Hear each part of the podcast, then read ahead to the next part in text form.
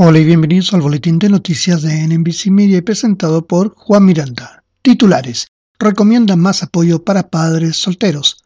Ministro interviene en decisión de deportación de una familia. Municipios regalarán pruebas rápidas de antígenos. Un grupo de trabajo creado para asesorar al gobierno federal sobre la mejora de la igualdad de género ha hecho nuevas recomendaciones el gobierno anunció el establecimiento del Grupo de Trabajo para la Igualdad Económica de las Mujeres en septiembre del año pasado. Se le pidió al grupo de trabajo que brindara asesoramiento al gobierno federal sobre lo que se debe hacer para apoyar la igualdad económica de las mujeres y lograr la igualdad de género.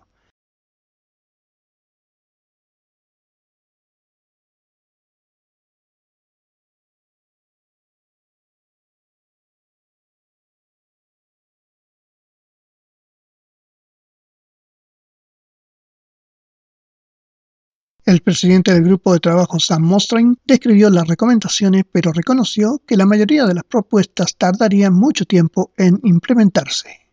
El ministro federal de Inmigración ha intervenido en el caso de una pareja de Perth que se enfrentaba a la deportación porque uno de sus hijos tiene síndrome de Down.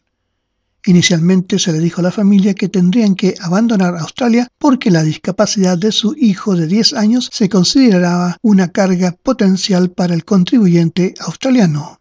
Sin embargo, esta semana el ministro de Inmigración Andrew Gilles intervino personalmente en el tema y le otorgó a la familia la residencia permanente. También se confirmó que se llevaría a cabo una revisión del umbral de costos de salud para las solicitudes de residencia permanente después de este caso. El resultado final puede ser un cambio en la forma en que el Departamento de Interior evalúa las solicitudes que tienen hijos con discapacidad. Los habitantes de Victoria aún son elegibles para pedir gratuitamente los exámenes rápidos de antígenos o RAT desde su municipio local ya que los sitios de prueba del PCR administrados por el Estado ya no funcionan.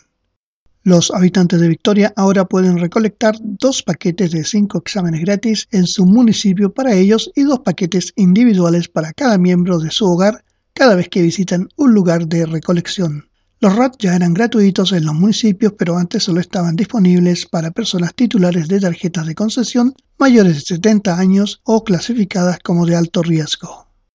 El ministro federal de Servicios Gubernamentales de Australia, Bill Shorten, ha criticado a las principales empresas como Coles y Woolworths por obtener ganancias masivas durante la crisis del costo de la vida.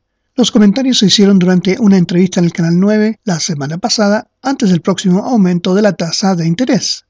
Criticó a las empresas, incluidos los principales bancos, por obtener ganancias récord en un momento en que la gente enfrentaba presiones para el pago de la hipoteca habitacional y el costo de la vida.